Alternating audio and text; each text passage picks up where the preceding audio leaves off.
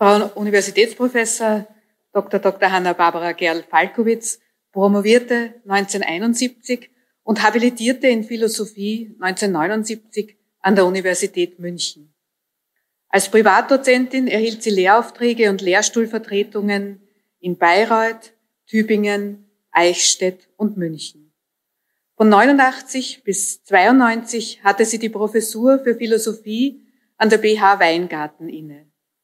1993 bis 2011 wurde sie auf den neuen Lehrstuhl für Religionsphilosophie und vergleichende Religionswissenschaft an der TU Dresden berufen. Seit 2011 ist sie Vorstand des Europäischen Instituts für Philosophie und Religion an der Philosophisch-Theologischen Hochschule Heiligenkreuz. Ihre Forschungsschwerpunkte sind Religionsphilosophie der Moderne, Phänomenologie und Anthropologie der Geschlechter.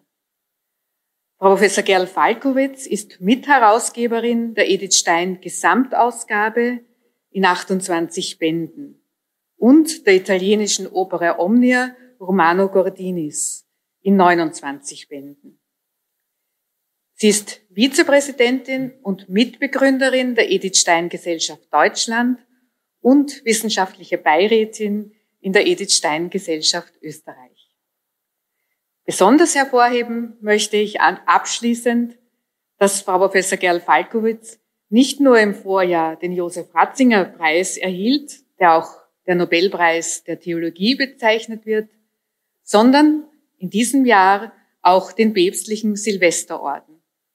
Der Orden des heiligen Papstes Silvester ist ein päpstlicher Orden für Verdienste um die römisch-katholische Kirche und den katholischen Glauben. Er ist der fünfthöchste Orden des Vatikans. Herzliche Gratulation.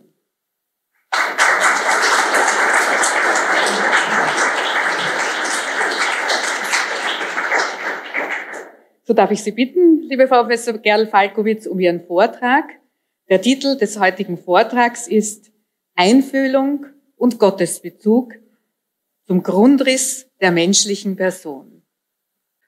Vielen Dank. Ich werde jetzt die Zeit nutzen, um äh, mit Ihnen eine Stunde zu arbeiten. Betonung ist Arbeit, trotz der Zeit nach dem Mittagessen.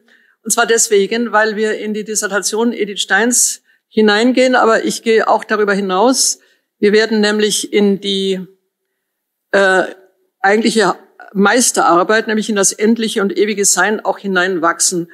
Warum müssen wir das tun? Weil wir heute Morgen eine ganz äh, wirklich dichte und große Einführung auch in Natur, äh, naturwissenschaftliche und vor allem eben auch ähm, psychotherapeutische Ansätze hatten.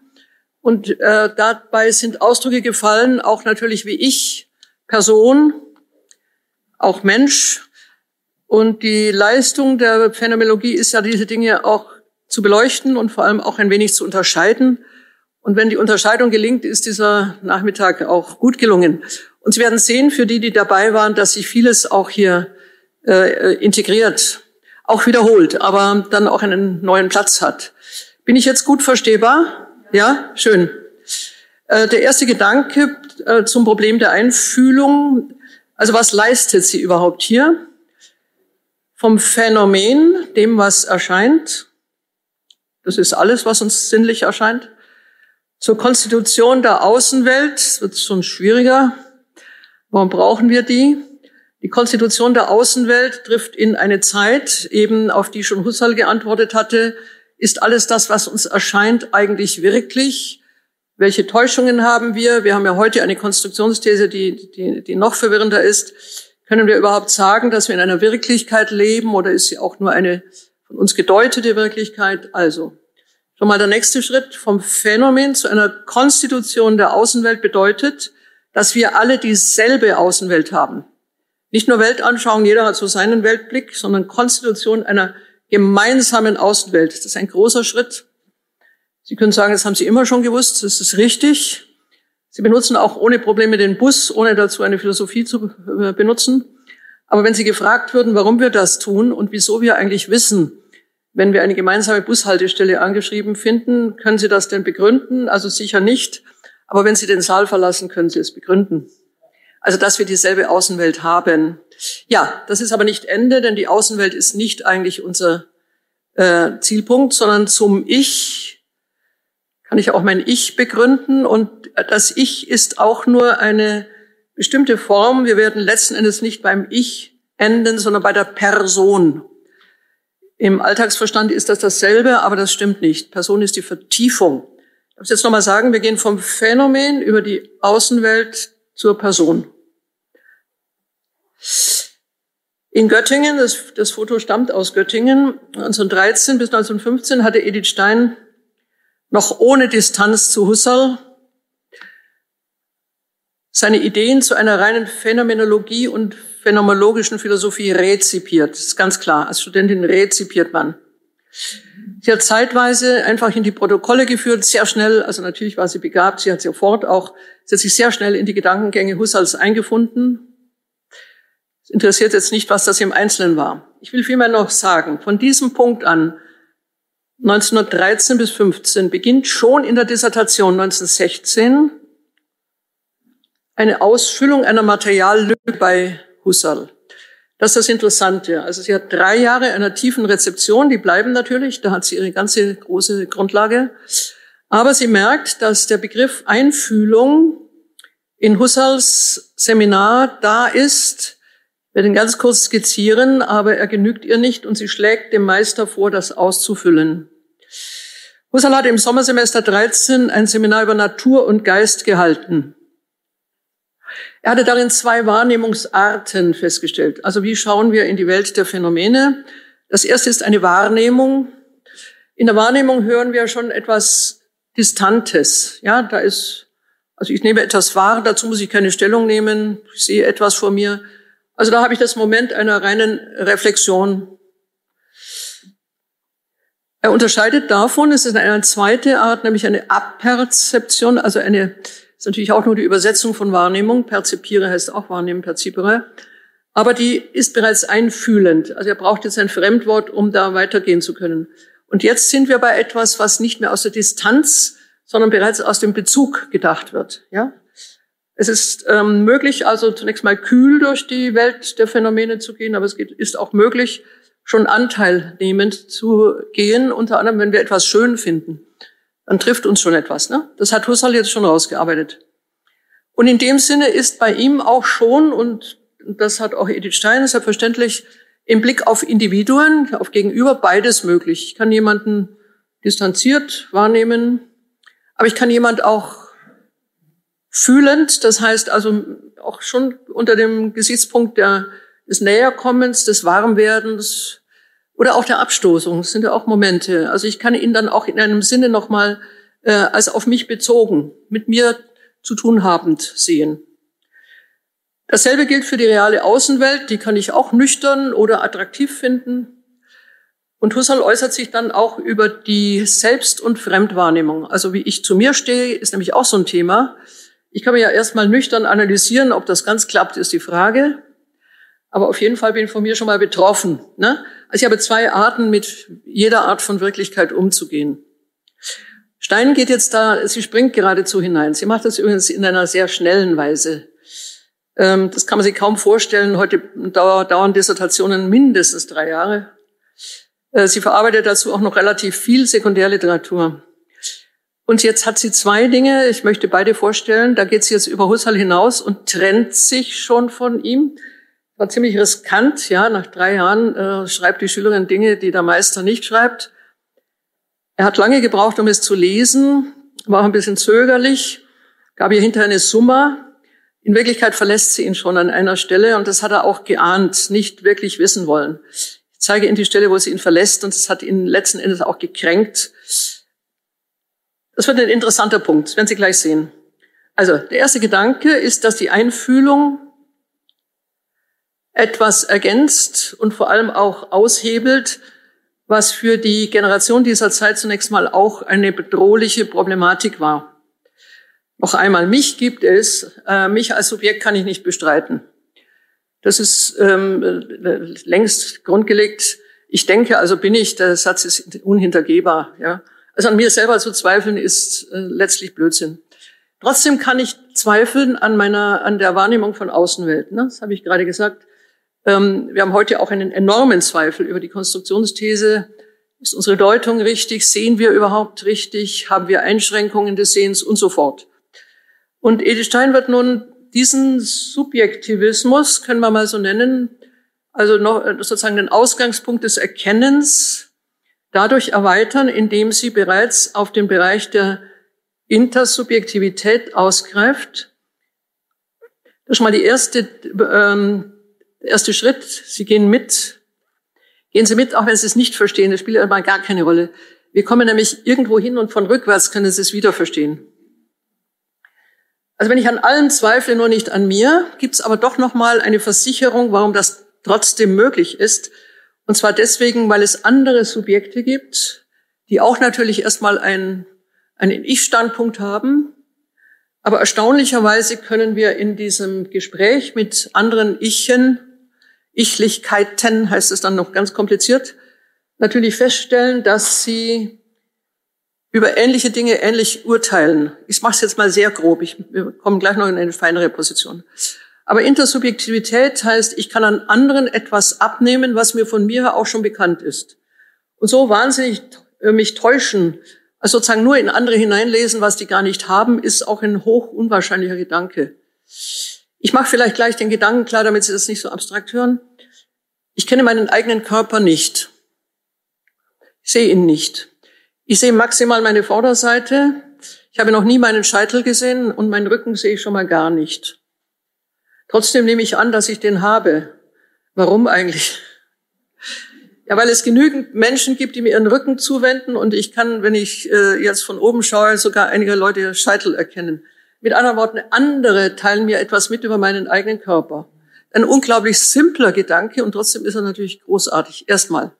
Das heißt, in der Intersubjektivität erfahre ich etwas über mich, was meinem eigenen äh, Sehen ent, entzogen ist.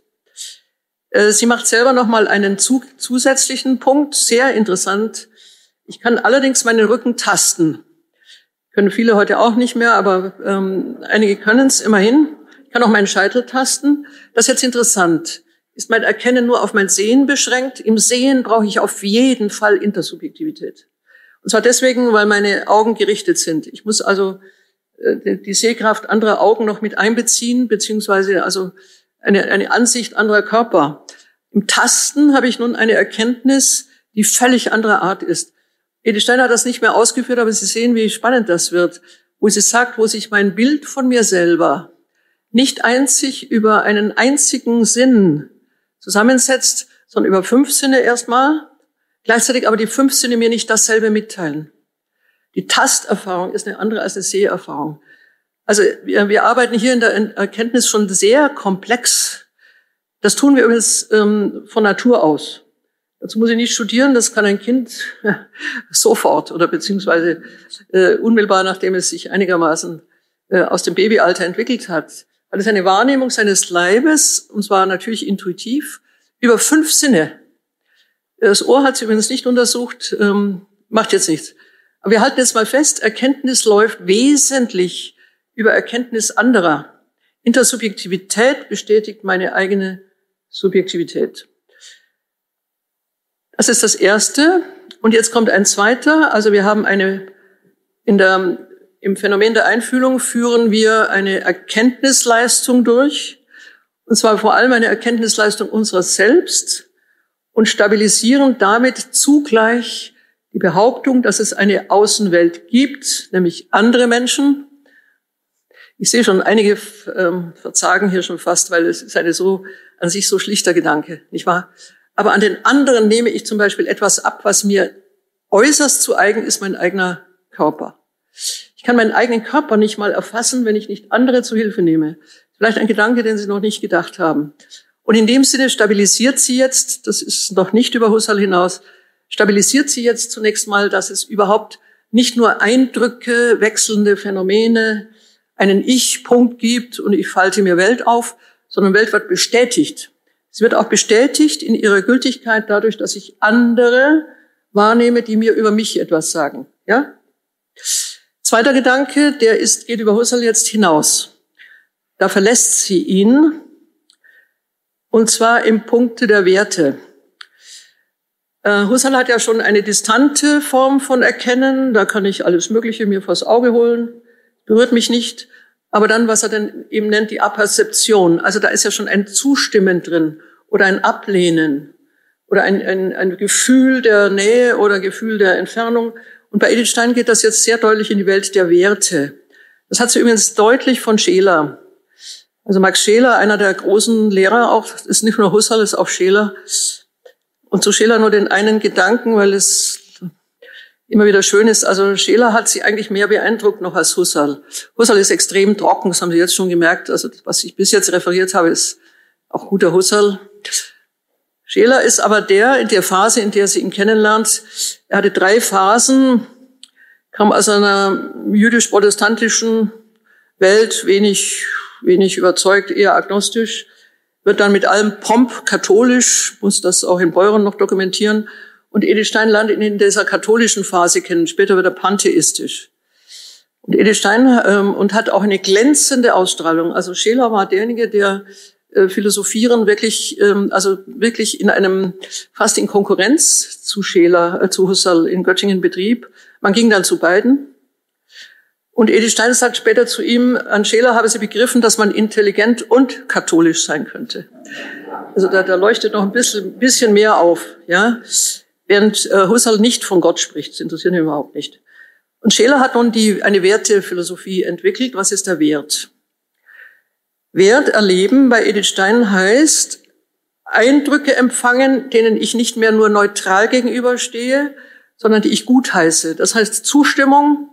Jetzt kommt schon Einfühlen im Sinne einer ausdrücklichen Selbsthingabe. Ja, das geht schon sehr, sehr weit.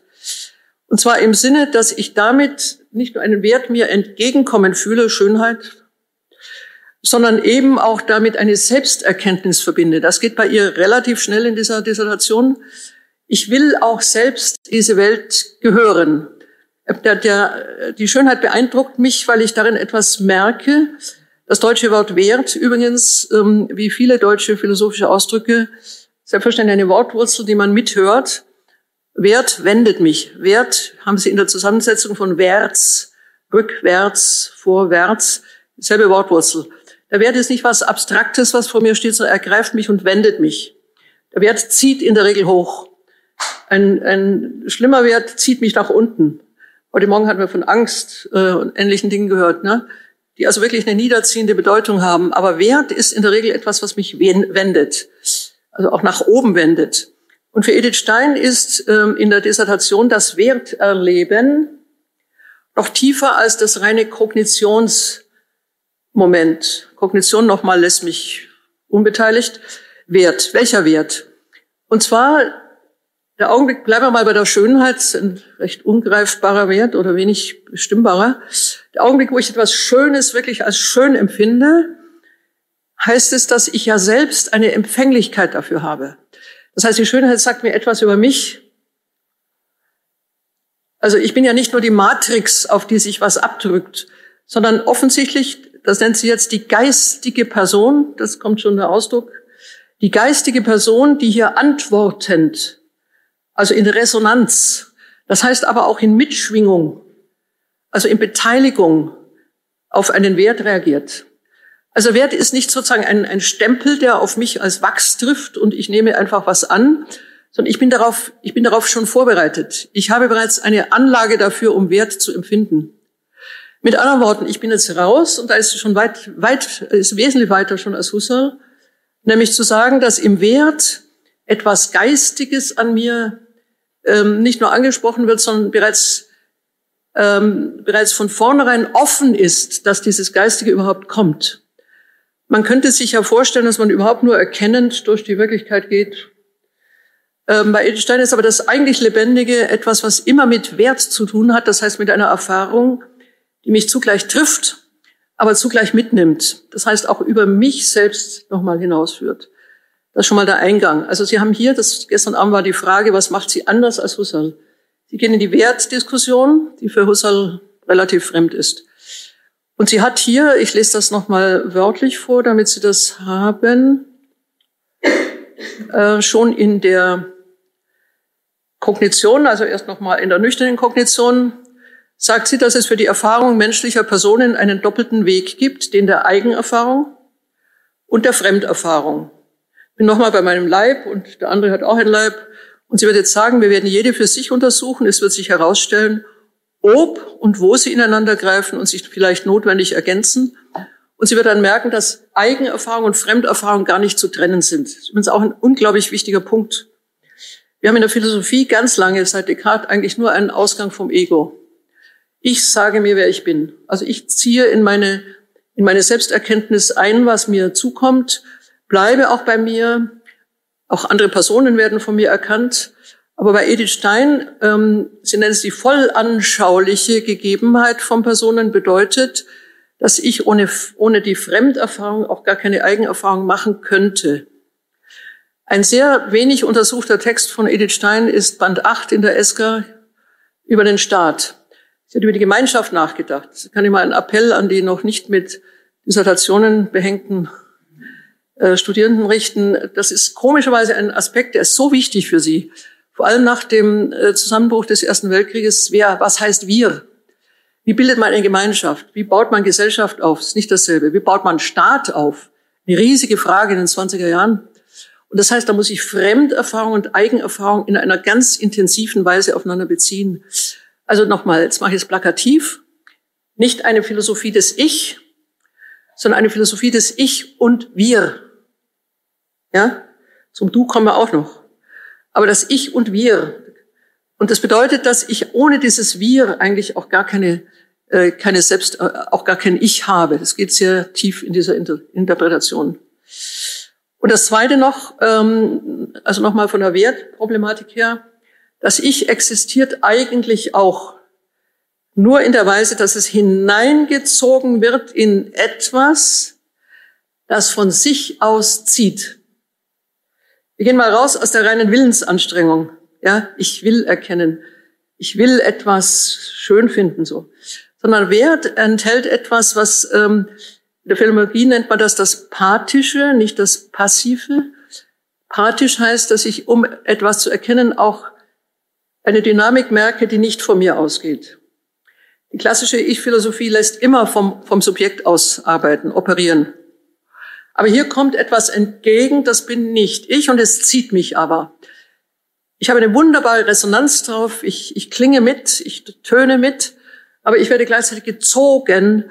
Das ist ein pathisches Moment. Wir kommen raus aus dem bloßen Aktivismus, versteht ihr? Erkennen kann ich ja sozusagen, das ist so die Einbahnstraße, ich schlage eine Schneise in die Welt, erkenne sie.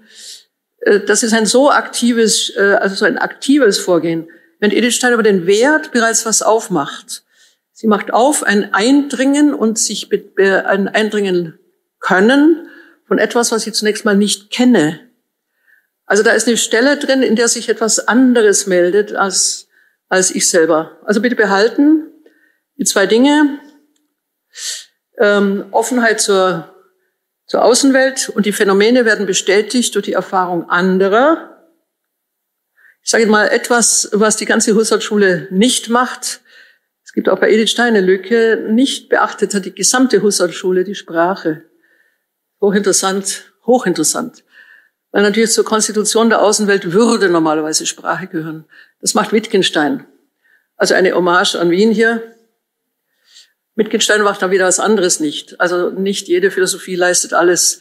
Aber die Phänomenologie hat merkwürdigerweise eine völlige Sprachblindheit. Die kommt, kommt eigentlich nicht vor. Edith Stein hat vier Seiten mal über Sprache geschrieben, hat es wieder aufgegeben.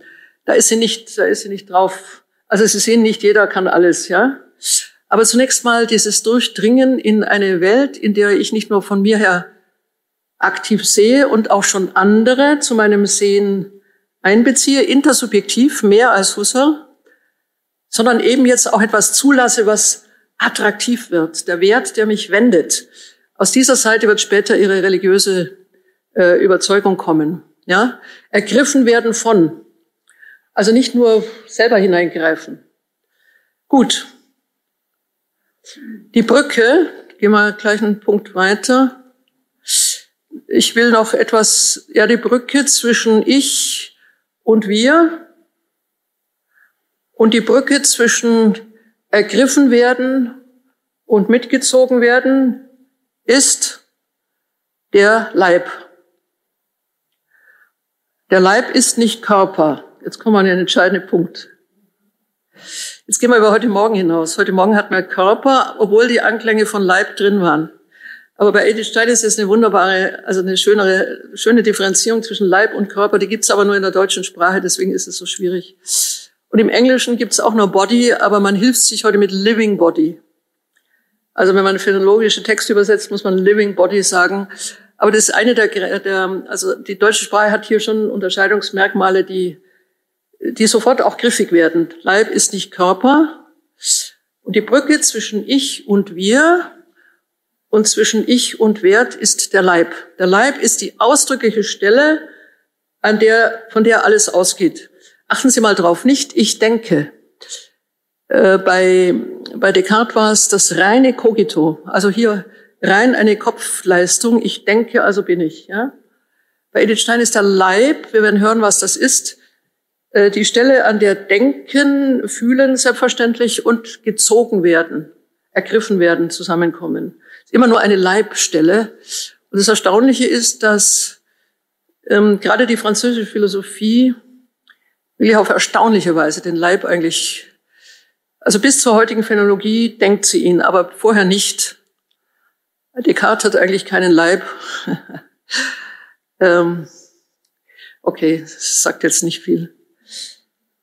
Ich suche gerade nach einem Beispiel, damit Sie eigentlich mal den Sprung merken. Muss man überlegen, ah, jetzt habe ich den, äh, ich habe den Sprung. Descartes hat zum Beispiel behauptet, dass Tiere keinen Schmerz empfinden. Und zwar deswegen, weil er den Tierkörper als Maschine nahm.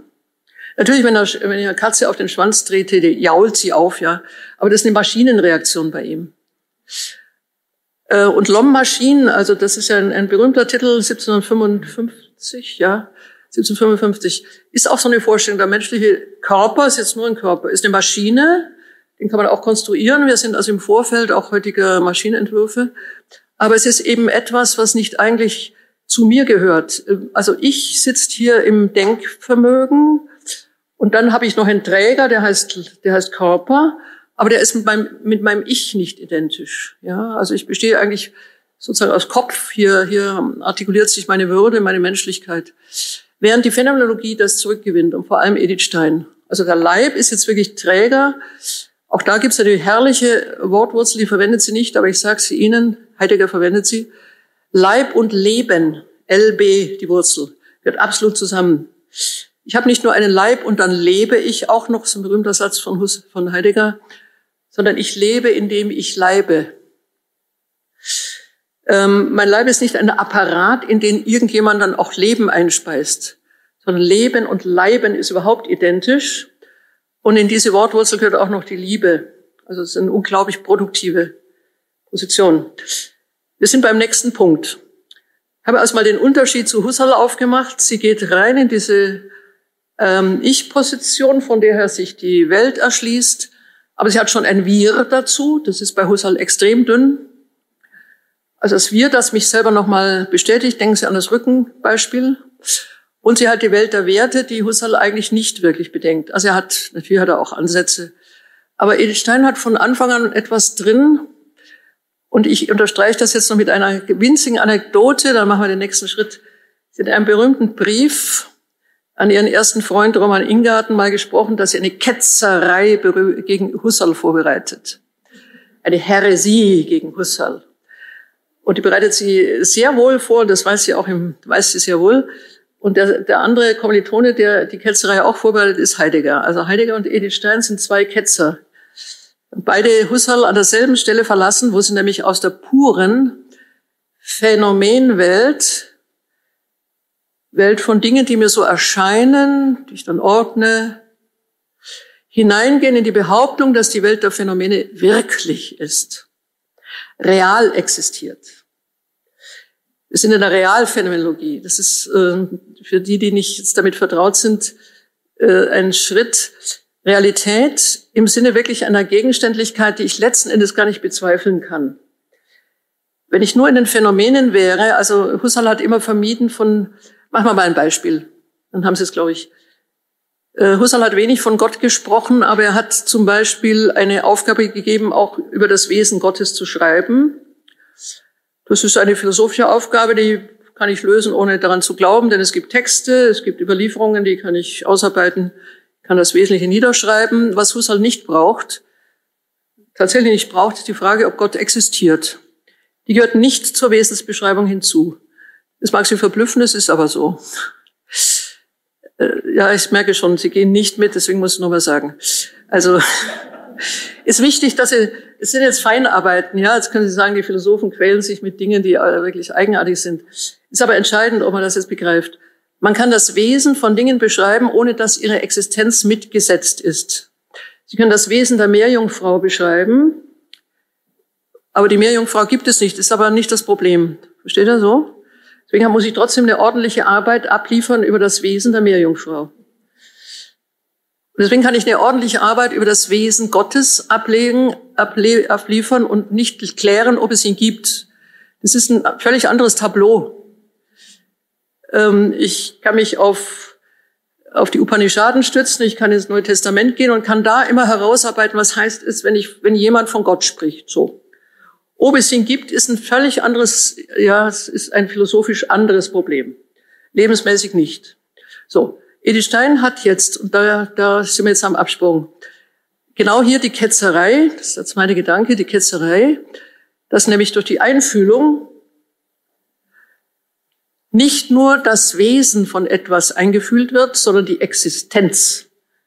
Jetzt sind wir bei einem ganz großen Punkt. Das heißt, wenn ich die Einfühlung vollziehe, werden das gleich nochmal kennenlernen. Und zwar muss ich die Einfühlung über meinen Leib vollziehen, keine andere Stelle. Und ich treffe auf Phänomene, die auch leibhaft sind, immer wieder.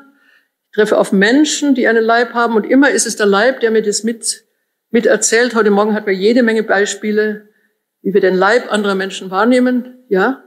Und an dieser Stelle bin ich jetzt raus aus der bloßen Wesensfrage. Was ist das Wesen des Menschen?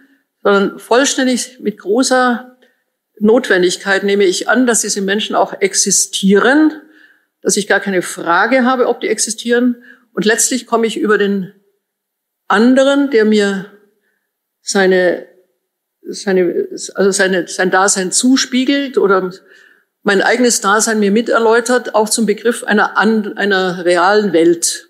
Ja, wäre eigenartig, wenn die anderen real sind, aber die Welt ist wieder nicht real. Wo sind wir jetzt? Wir sind raus aus der kantischen Kritik, nicht im Sinne, dass Kant nicht recht hat, er hat vollständig recht. Aber wir sind raus aus der Skepsis, die sich an Kant angehängt hat.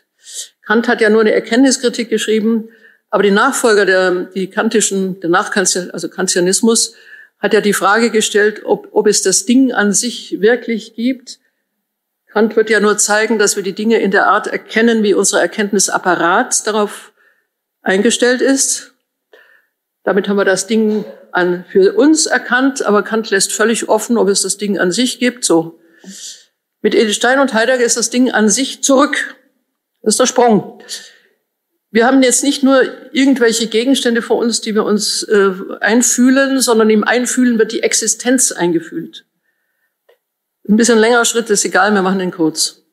Das heißt, wir haben jetzt an der Stelle, und das hat Husserl gemerkt und war auch ähm, er war auch touché. Er hat es sehr gut gemerkt. Und an der Stelle hat Husserl Edith Stein als abtrünnig empfunden.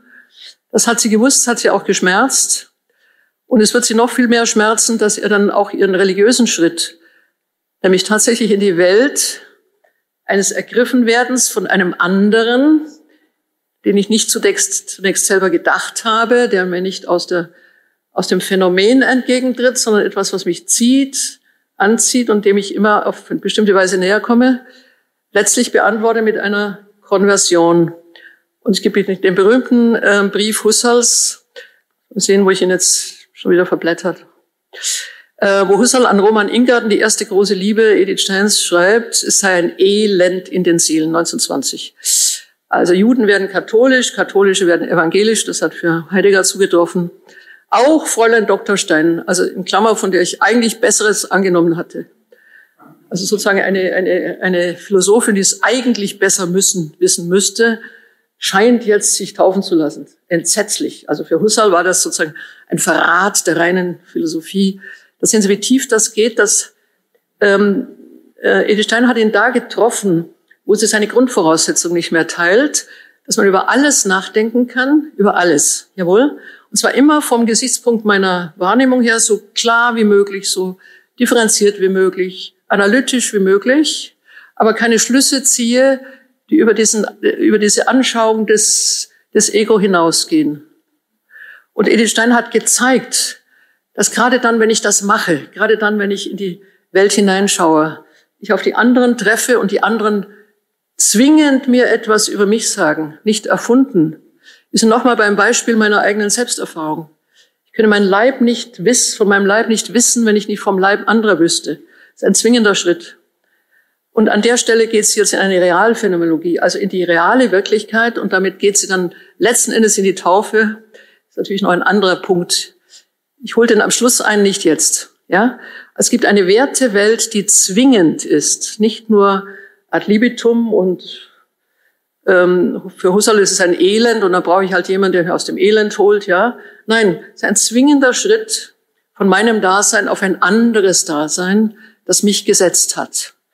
Diesen Schritt machen wir jetzt. Gut. Gut. Wir gehen zum Leib und dann komme ich zum Unterschied zum Körper. Ich schaue Sie an, weil Sie mit Körper arbeiten. Leib als Medium. Das möchte ich Ihnen gerne nahebringen, weil wir das äh, unterschätzen. Ja, wir, auch wir tauschen im deutschen Leib und Körper aus. Und damit haben wir meistens auch etwas verschliffen, auch etwas in der Selbsterkenntnis nicht wirklich. Im Menschen, ich fange mal mit Edith Steins Worten an, findet sich leiblich, seelisch, geistiges Sein. Wir haben heute Morgen den Ausdruck Seele vermieden, jetzt kommt der Arme und er kommt mächtig. Was ist die Seele? Ich lese Ihnen Edith Steins Zitat vor. Der Menschengeist ist von oben und von unten bedingt. Er ist eingesenkt in ein Stoffgebilde, das ist der Körper bitte erstmal eingesenkt in ein Stoffgebilde, das er dann zu seiner Leibgestalt beseelt und formt.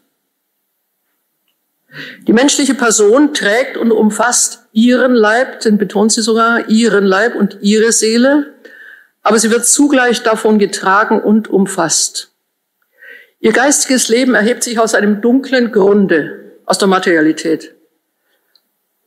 Es steigt empor gleich einer Kerzenflamme, die leuchtet aber von einem selbst nicht leuchtenden Stoff genährt wird. Der nicht leuchtende Stoff ist immer die Materie. Und sie leuchtet, ohne durch und durch Licht zu sein. Der Menschengeist ist für sich selbst sichtbar, aber nicht restlos durchsichtig. Er vermag anderes zu erhellen, aber nicht völlig zu durchdringen. Haben wir bitte drei Begriffe und die legen wir nochmal auseinander.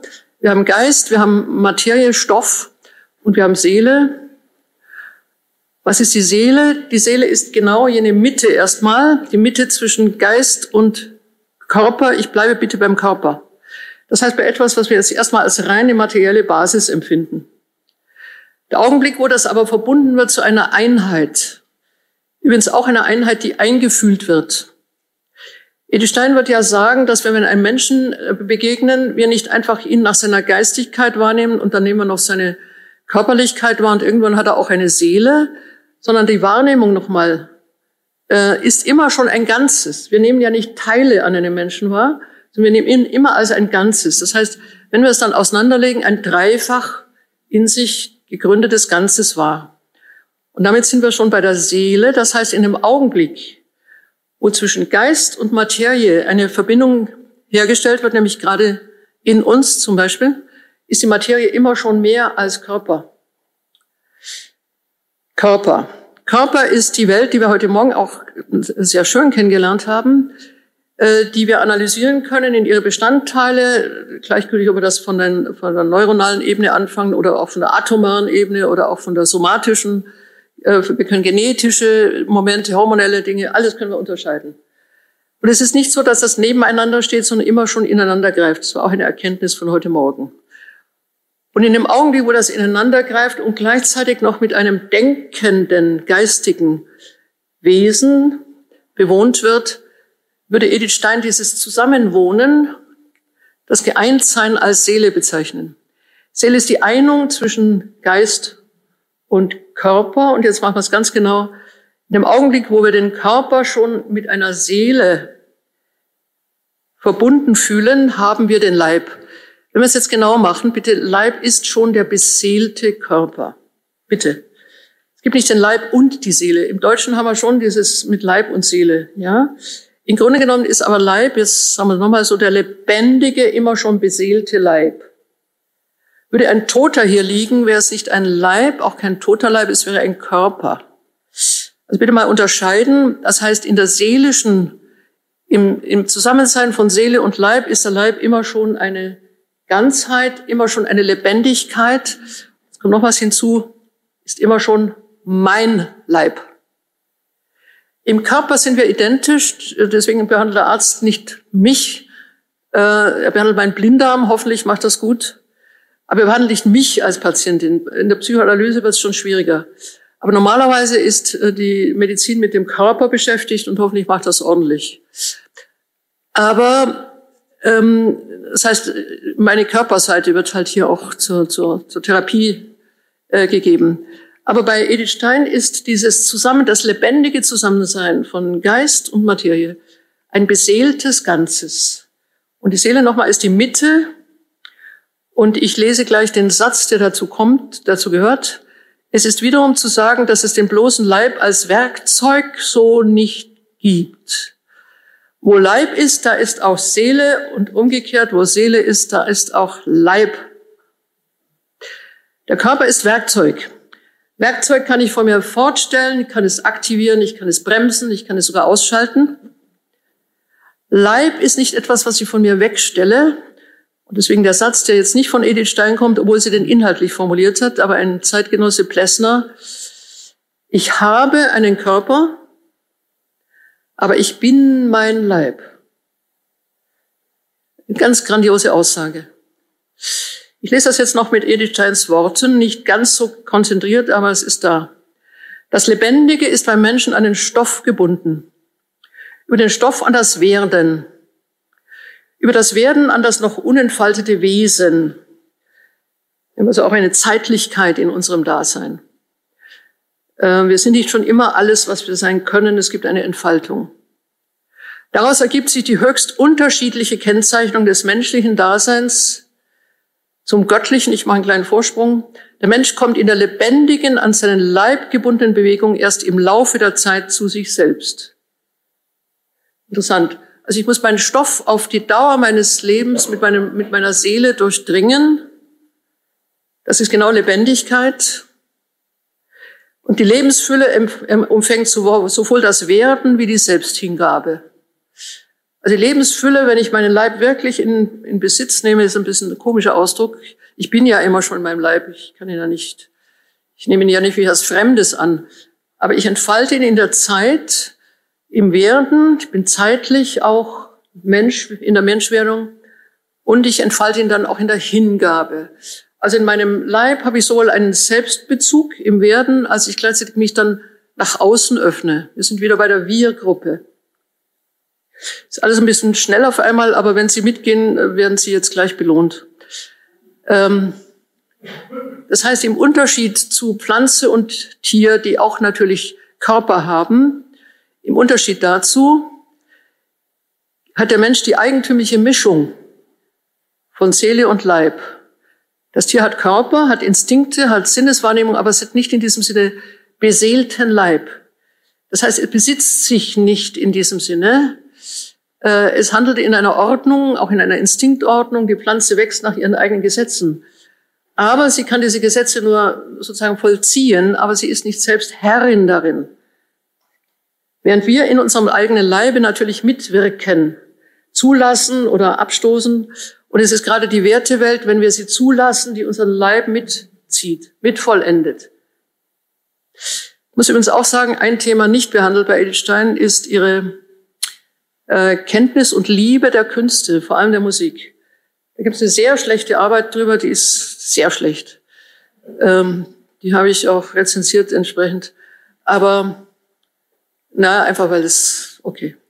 Aber, aber ja, wirklich ihre Liebe. Ähm, sie hat ein Theaterabonnement in Breslau. Sie war, Musik war überhaupt äh, sozusagen das, das Leben, das sie als, als Studentin führte.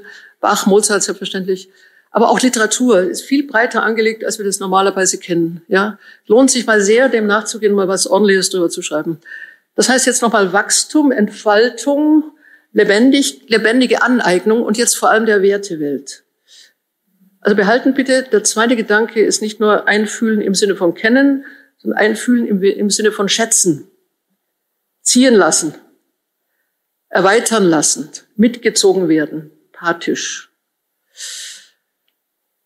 Es ist sehr warm hier.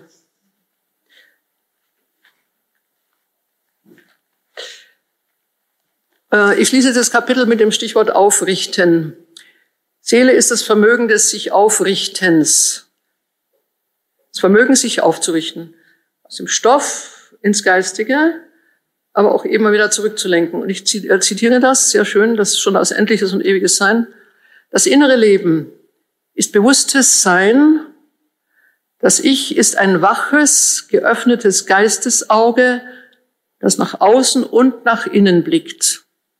Es kann das, was zu ihm herandrängt, Werte, verstehend entgegennehmen und in persönlicher Freiheit so oder so darauf antworten.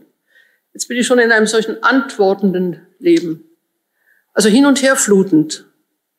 Also nicht so, dass ich mein Leben eifersüchtig in meinem Ich bewahre, sondern Edith Stein hat eben das Ich sehr schön in diese Resonanz aufgemacht.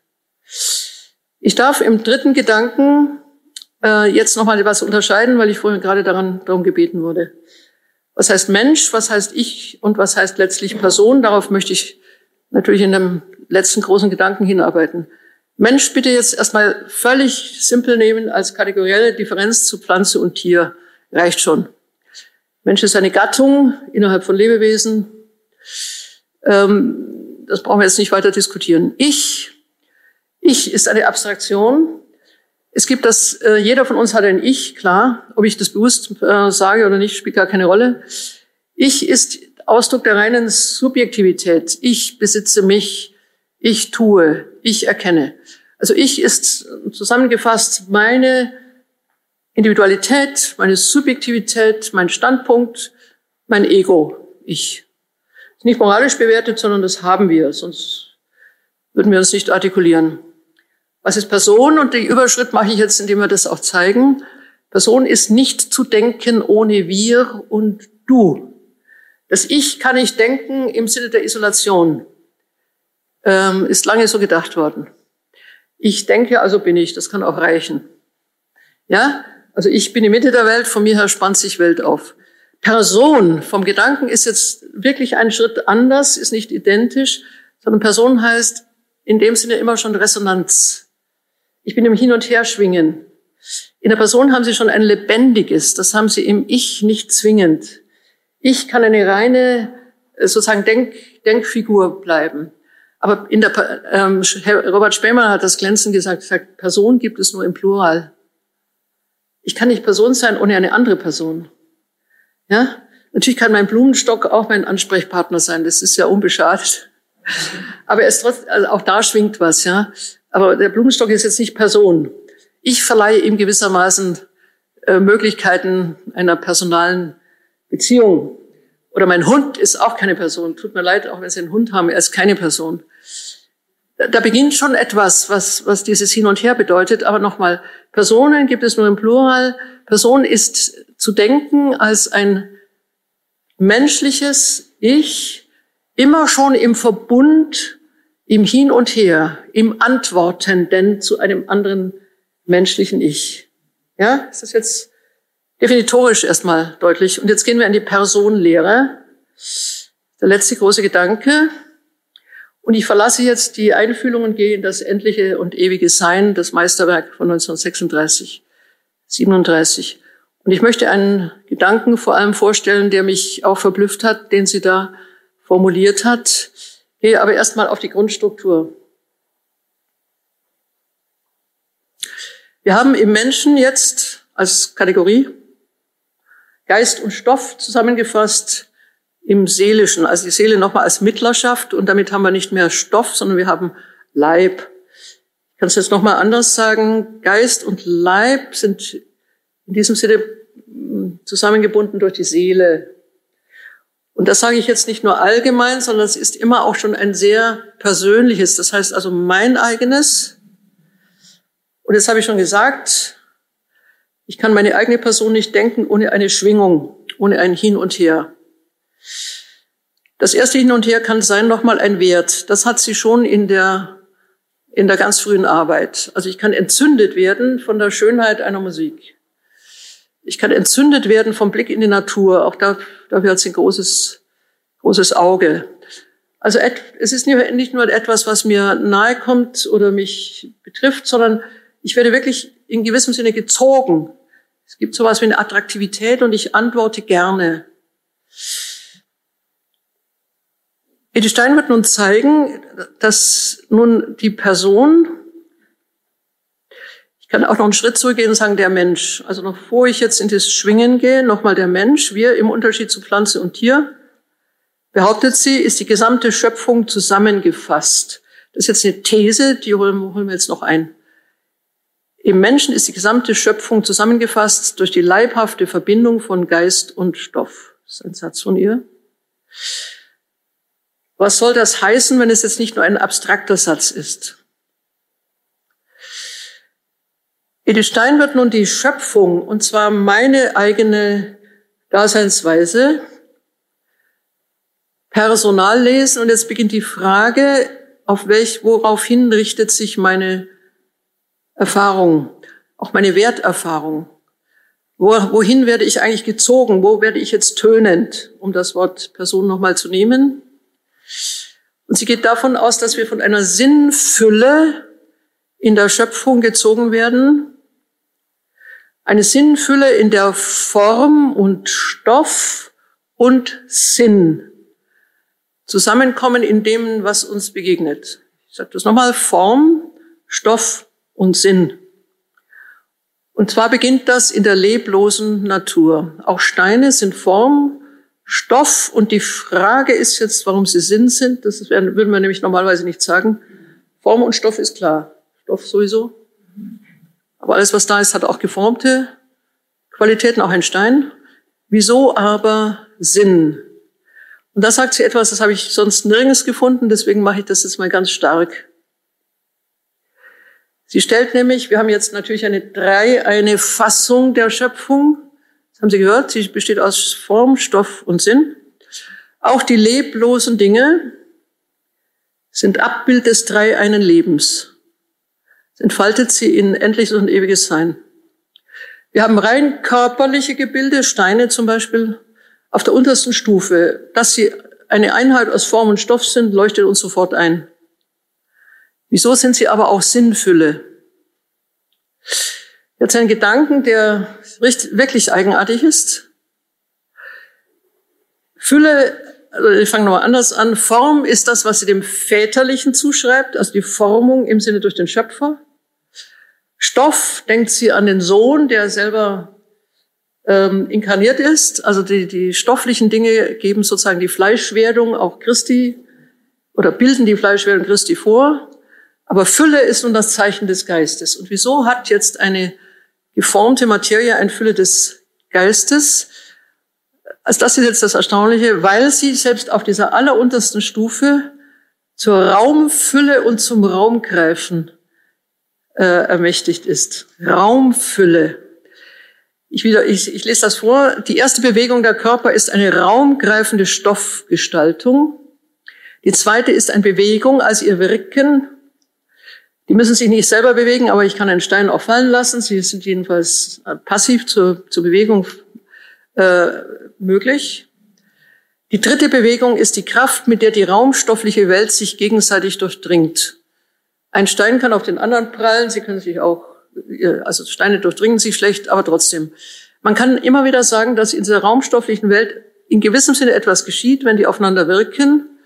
Und für Edith Stein ist der Raum, der Raum, den die Dinge einnehmen, ein Zeichen des Geistes in der Schöpfung. Ich habe das sonst nicht gelesen.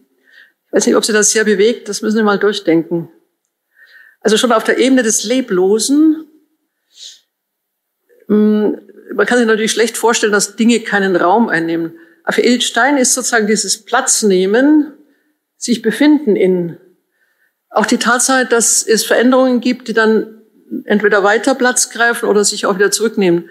Also diese leichte passive Beweglichkeit, ein Zeichen, dass der Geist an ihnen wirkt. Nehmen Sie es mal hin, das ist jetzt eher was zum Nachdenken als zum Glauben. Ja?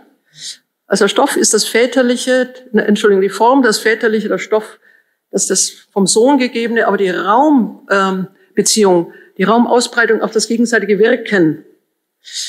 Nehmen wir mal an, dass ein Erdrutsch kommt, ja, also wo, wo sich ganze riesige Massen in Bewegung setzen und auch Landschaft verändern.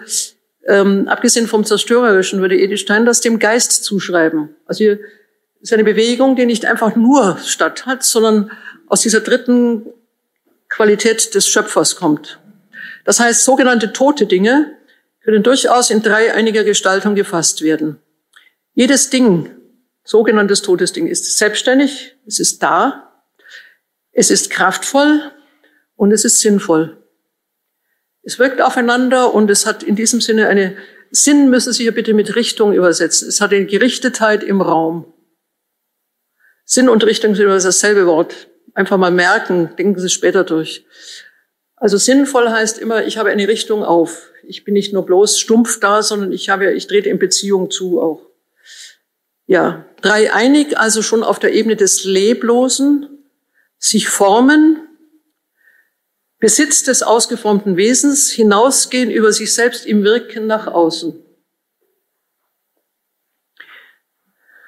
Dasselbe könnten wir jetzt am Pflanze und Tier zeigen. Dort kommt das Moment des Lebens hinzu. Aber es bleibt immer das, dasselbe Grundgedanke. Äh, es gibt eine formende Position, es gibt eine stoffliche Seite und bei den lebendigen Wesen beginnt dieses Wirken, das Raumgreifen und übrigens auch sich gegenseitig beeinflussen schon sehr heftig zu werden. Wenn man das genau nimmt, ähm, Edelstein schreibt nicht drüber, das ist eher am Ende von Endliches und Ewiges Sein, ist es so, dass der Geist ähm, eigentlich das ist, was bei uns das lebendige, also die lebendige, Oberfläche der, der Erde ausmacht. Wachstum, Vergehen, Einwirken, auch das, was wir als naturhafte Veränderungen kennen, würde sie immer dem Geist äh, zuwenden, also dem Heiligen Geist bitte. Wir bleiben beim Menschen und damit kommen wir zu dem Schlussgedanken. Auch der Mensch hat diese dreifache Qualität. Wir sind wieder bei Geist, Seele, Leib. Das Interessante ist jetzt äh, bei ihr, dass der Geist selbstverständlich, ähm, ja, das ist jetzt eine eigenartige Position. Sie nimmt den Geist als den Logos des Sohnes.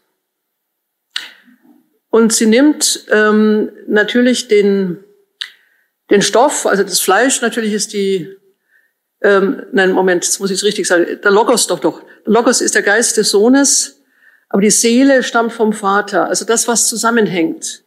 Die Seele wäre jetzt sozusagen über den Vater repräsentiert und in diesem Sinne das Fleisch über den Geist eine eigenartige Position. Und zwar warum? Weil das Fleisch in seiner Beweglichkeit, seiner Veränderung, in seiner Lebendigkeit gedacht ist. Wir greifen auch über den Stoff in, in, in diese Welt ein. Ja? Also durch die stoffliche Qualität unseres Körpers sind wir überhaupt in der Lage, in der Welt etwas zu tun. Der Mensch steht hier normalerweise unter Maß und Beschränkung. Wir haben aber die geheimnisvolle Möglichkeit, wörtlich in persönlicher Freiheit uns über uns selbst zu erheben und ein höheres Leben in uns aufzunehmen und in diese Möglichkeit drängt der göttliche Geist vor. Er sprengt nicht einfach den endlichen Geist ins Unendliche, das tut er nicht. Er bindet sich aber auch nicht an das Maß dessen, dem er sich schenkt. Das ist schon die ganz späte Edith Stein. Der Mensch wird nicht göttlich in allen seinen drei Fassungen.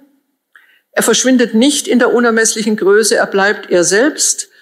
Aber in der Beziehung zur göttlichen, zu diesen göttlichen drei Personen wird er in unerhörter Form geweitet. Der Geist wird geweitet, das Fleisch wird in seiner Vergänglichkeit, das hat sie dann auch ganz am Schluss auf eine Unvergänglichkeit hingeöffnet, jedenfalls in der Erlösung. Und die Seele als seelische Kraft wird auch geweitet. Also wenn der göttliche drei eine kommt, dann werden alle diese drei Komponenten noch einmal geweitet. Wir könnten sogar sagen, jetzt sind wir beim ersten Gedanken, dem Eingang dieses Schlusses, dass im Menschen Kraft unserer Fähigkeit, uns dem Göttlichen zu öffnen, alle Schöpfung, das Unlebendige, Körperliche, das Pflanzliche und das Tierische durch uns nach oben vermittelt wird. Also wir sind die Aufgipfelung und durch uns hindurch bringen wir den gesamten Kosmos in eine Gebärde nach oben. In der Einheit unseres Wesens schwingen sie in die Offenheit zum göttlichen Leben ein. Also der Mensch ist der, der sie transportiert. Und das muss ich genauer sagen. Nicht der Mensch sozusagen als Gattung, sondern eben die Person. Also der Augenblick, wo wir uns dem personalen Dreieinen geöffnet haben, beginnt dieses Weiten, erfasst werden, mitgenommen werden und durch, vor allem gegenseitig durchdrungen werden. Also Geist, Seele, Leib sind jetzt nicht mehr Einzelheiten, sondern es ist eine einzige Durchdringung und auch eine einzige Gebärde. Fazit. Menschlicher Leib ist mehr als Körper. Körper ist Materialität, wenn schon auch ternar zu denken. Jeder Körper ist zunächst mal gestaltet, bewegt und kraftvoll. Aber im menschlichen Leib ist Materialität mit Seele und Geist vereint und gipfelt in der bewussten, antwortenden Nähe zum göttlichen dreieinen Leben. Wenn wir das nicht wahrnehmen, wenn wir nicht diese Vermittlung äh, der gesamten Schöpfung wahrnehmen, äh, bleibt die Schöpfung eben tot. Also wir antworten. Wir antworten auch anstelle derer, die nicht antworten können. Das ist eine sehr, sehr, also sie, sie liest das über Thomas übrigens, aber sie liest noch mehr über Augustinus. Sie hat die letzten Passagen ähm, zu ihrer eigenen Erstaunen schreibt sie, es ist augustinischer geworden, als ich es gedacht habe. Es ist ja also unter der Hand, sie hat sehr stark mit Thomas operiert. Aber dann plötzlich beginnt sie in diese augustinische Ternarität, also dieses dreifache Leben einzudenken. Und in diesem Sinne wird es mehr, das ist für die vielleicht ver, verblüffend, die glauben, dass man einfach schreibt nach einem Plan. Aber das stimmt eben nicht. Ähm, die Dinge schreiben sich, wie sie sind, oder die Wahrheit schreibt sich, wie sie ist, ja. Je tiefer man kommt, also manchmal wird man ja verblüfft. Eine gute Dissertation hört völlig anders auf, als man glaubte, sie, sie enden lassen zu müssen. Also wirklich einfach, weil, weil der Gedanke plötzlich so, so klar wird, dass man, dass man ihm einfach folgen muss. Ich ende, dann haben wir noch ein bisschen Zeit äh, zum Sprechen. Personensein beginnt mit dem Ich-Sagen. Ich als konzentrierter Ausgangspunkt meiner Weltzuwendung. Aber gleichzeitig ist im Ich-Sagen schon klar, dass ich nicht isoliert stehe. Vielmehr nochmal, etwas zeigt sich mir, erstmal als Phänomen. Aber ich begreife schon, dass ich mich selber nicht begreifen kann. Das war jetzt der, der klassische Weg in der Einfühlung. Wenn ich nicht mich schon einfühle in andere Personen, die mir zeigen, was ich nicht bin, also das simpelste Beispiel eben nochmal der, der Rücken, ja. Aber es geht ja noch tiefer. Wir hatten das heute Morgen übrigens. Ich erfahre an einem anderen, der sich freut, was Freude ist. Ich erfahre an einem anderen, der, der leidet, auch was, was Angst ist, ja. Es ist Unmittelbarkeit, diese Übertragung. So.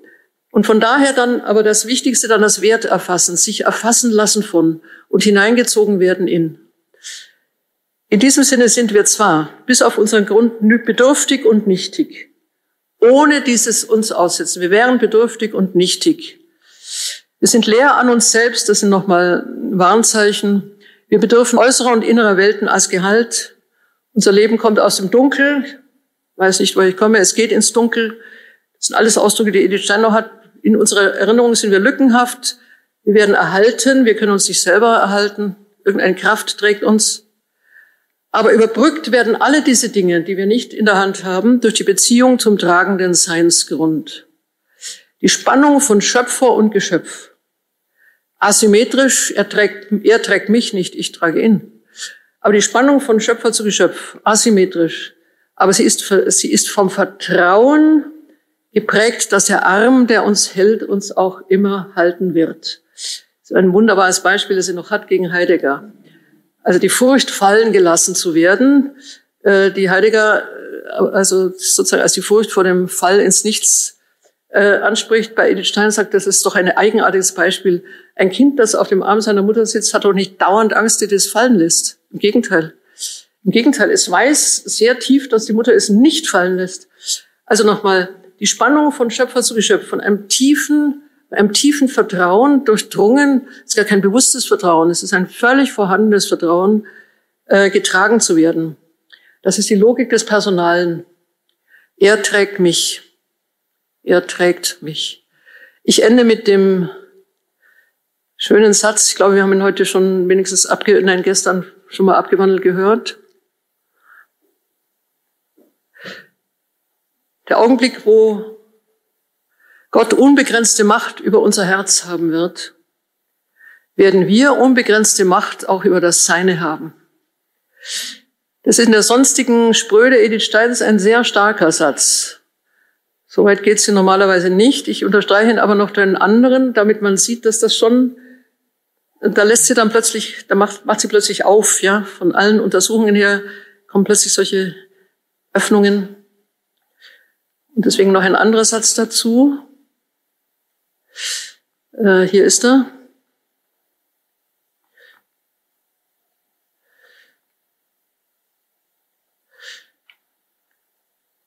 Einen kleinen Augenblick, ich bin, ähm, das ist der Nachteil, wenn man so mit dem Ding arbeitet hier. Habe ich nicht mehr, dann sage ich ihn auswendig. Aber ich habe ihn auch noch mal. Entschuldigung, noch ein kleiner Moment, die Spannung wächst. Also es wird gleich da sein. Jetzt habe ich's. Gottes inneres Leben ist die völlig freie, von allem Geschaffenen unabhängige, wandellose, ewige Wechselliebe der göttlichen Personen. Plural. Was sie einander schenken, ist das eine ewige, unendliche Wesen und Sein, das eine jede vollkommen umfasst und alle zusammen. Geben und Empfangen gehört zum göttlichen Sein selbst. Und nun kommt die ewige Bewegung in sich selbst, in ein ewiges, sich schenkendes Hingeben. Des ewigen Ich an ein ewiges Du. Jetzt kommt die, jetzt kommt unsere Person auf der anderen Seite. Und das heißt für uns ein entsprechendes ewiges sich empfangen und sich wieder schenken. Jetzt sind wir in diesem flutenden Leben, das Personalität heißt. Ich danke sehr für, unser, für Ihr Zuhören.